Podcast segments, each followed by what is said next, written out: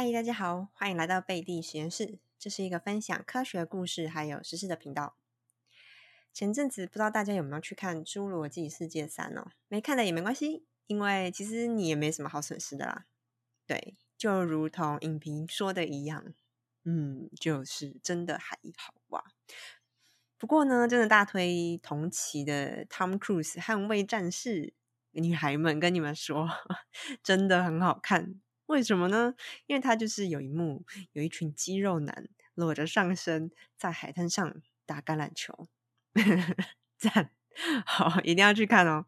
好，这不是重点，下面会有一点点小小提到，就是《侏罗纪世界三》的剧情。所以，如果你真的真的很想要看这部电影的话，那你还是可以先去看一下。好，看完了以后呢，再回来听这一集。这次《侏罗纪世界》围绕在两个主轴上，第一个呢就是那只恐龙小蓝，就是长得很像迅猛龙的那一只哦，它居然无性生殖出了它的宝宝，也就是说它没有另一只公恐龙哦，对，就是小蓝它是母的，这就是在没有交配的情况下，它居然可以生出孩子。另一个呢就是小女孩梅西的身世，梅西呢就是之前。侏罗纪公园创始人的老朋友班杰明·洛克伍德的孙女。好，那为什么他这么特别呢？后面就会提到了。今天这一集就来讲讲动物界的无性生殖。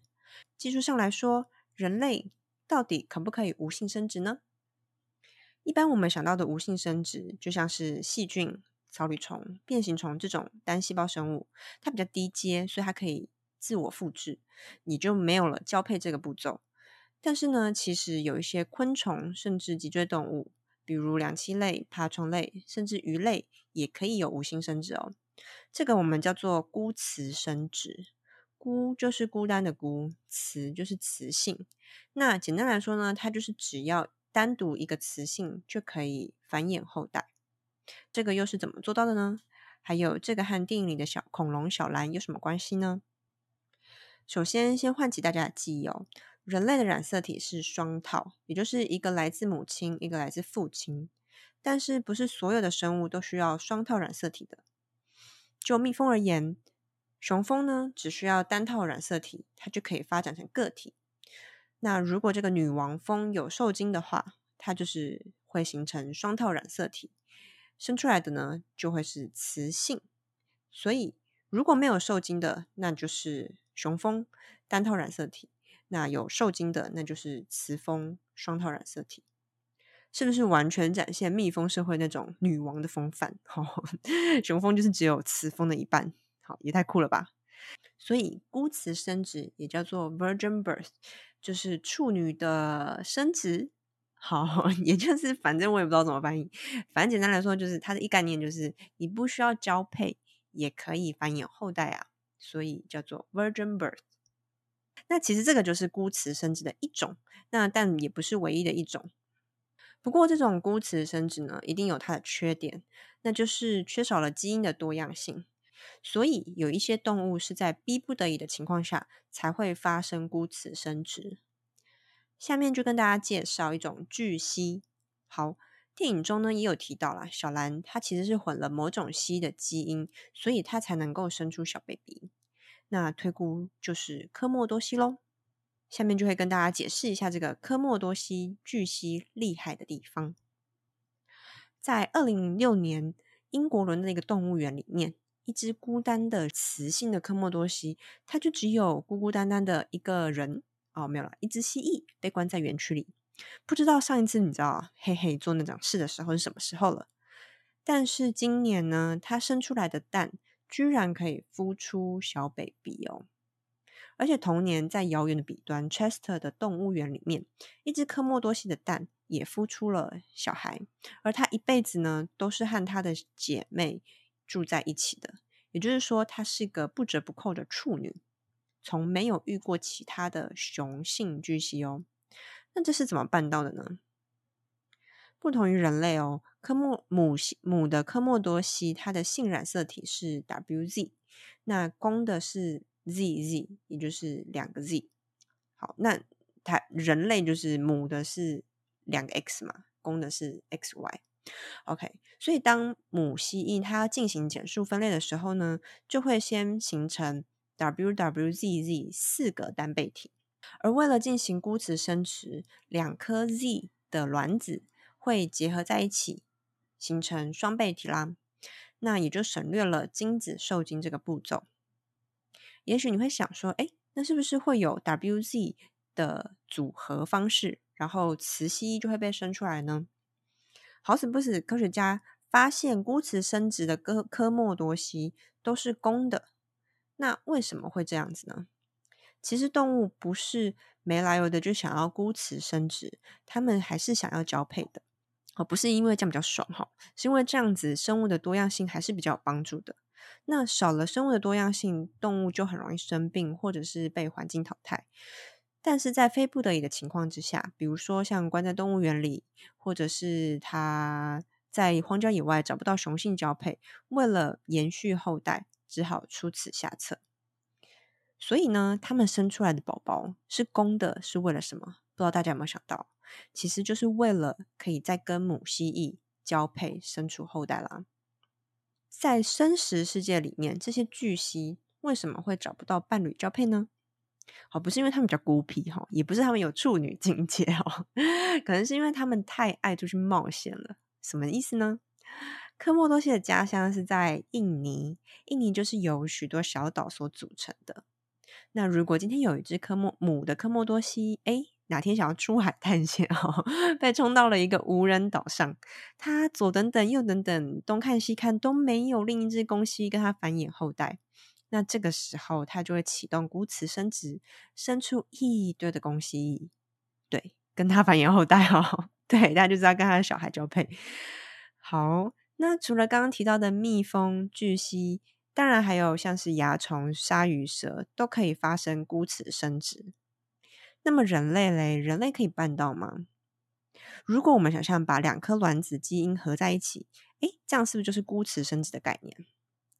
当然，科学家也想到了，他们尝试在老鼠的身上进行这个实验，发现无论是两颗卵子合在一起，或者是将两颗精子的基因合在一起，再放入卵子当中，都没办法发育成小鼠。他们发现人类的受精卵基因啊，必须必须一个来自母亲，一个来自父亲，但一样都是二十三对染色体。他要怎么知道说这一对染色体是来自母亲，这一条染色体来自父亲呢？想象二十三对染色体就好像一本指导手册。那这个指导手册呢，在每一个章节其实都是在教细胞做不一样的事情。比如说，第一章叫叫你啊复制细胞。第二章在说眼睛的颜色，第三章是在说皮肤的颜色。所以父母亲唯一不一样的染色体就是性染色体 X 跟 Y。那虽然说卵子和精子都是二十三条染色体，但是呢，后来科学家发现，来自妈妈和爸爸的染色体其实还是有些许的不同，那叫做 genomic imprinting 基因印记。这就好像一个标签哦，插在这个指导说明书的某些章节，让这个受精卵可以知道说，哎，这条染色体来自母亲，这条来自父亲。那学术上来说呢，这就是基因甲基化不同。好，讲到这边，大家是不是觉得有点小小的复杂？那以下呢是有一点稍微学术的部分哦，那我就讲重点，如果没有兴趣的话，可以快转到后面。那甲基化呢，其实就是在 ATCG 上面这个 cysteine 上，嗯，把其中的一个氢换成 CH 三。所以如果一段基因的 cysteine 啊，它都被甲基化了，那这段基因就不会被表现。所以科学家就发现啊，来自妈妈的某些基因和爸爸某些基因，它的甲基化是不一样的。也就是说，它的染色体基本上是在说一样的故事、一样的事情，可是它甲基化的程度是不一样的。刚好呢，在妈妈那边就是比较不表现，爸爸这边就是比较想要表现。举一个例子，假设是 IGF2 这个基因在妈妈这边不表现，爸爸这边表现的情况之下，一正一负才能达到完美的平衡，受精卵才能够正常的发育。假设如果两条染色体都来自妈妈，那这样这个基因的表现就会太弱，受精卵呢就没办法正常的发育。哎，所以不知道大家有没有想到？如果我们知道哪些基因在父亲这边是表现的，而母亲这边是不表现的，我们就直接把卵子的基因让它突变，把这些应该表现的基因让它表现出来，是不是它就可以假装成来自父亲的染色体呢？没错，有一篇发表在 Nature 的文章，它就是借由这个概念，成功创造出类似孤雌生殖的鼠宝宝。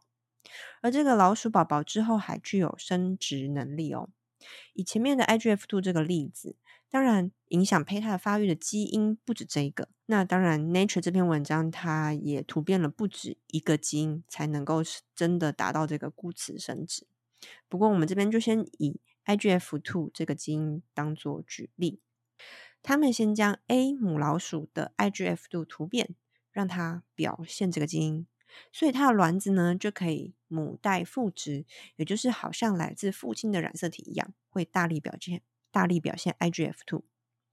然后呢，另一个 B 老鼠呢，它则是正常染色体，那就是不表现 IGF two 这个基因。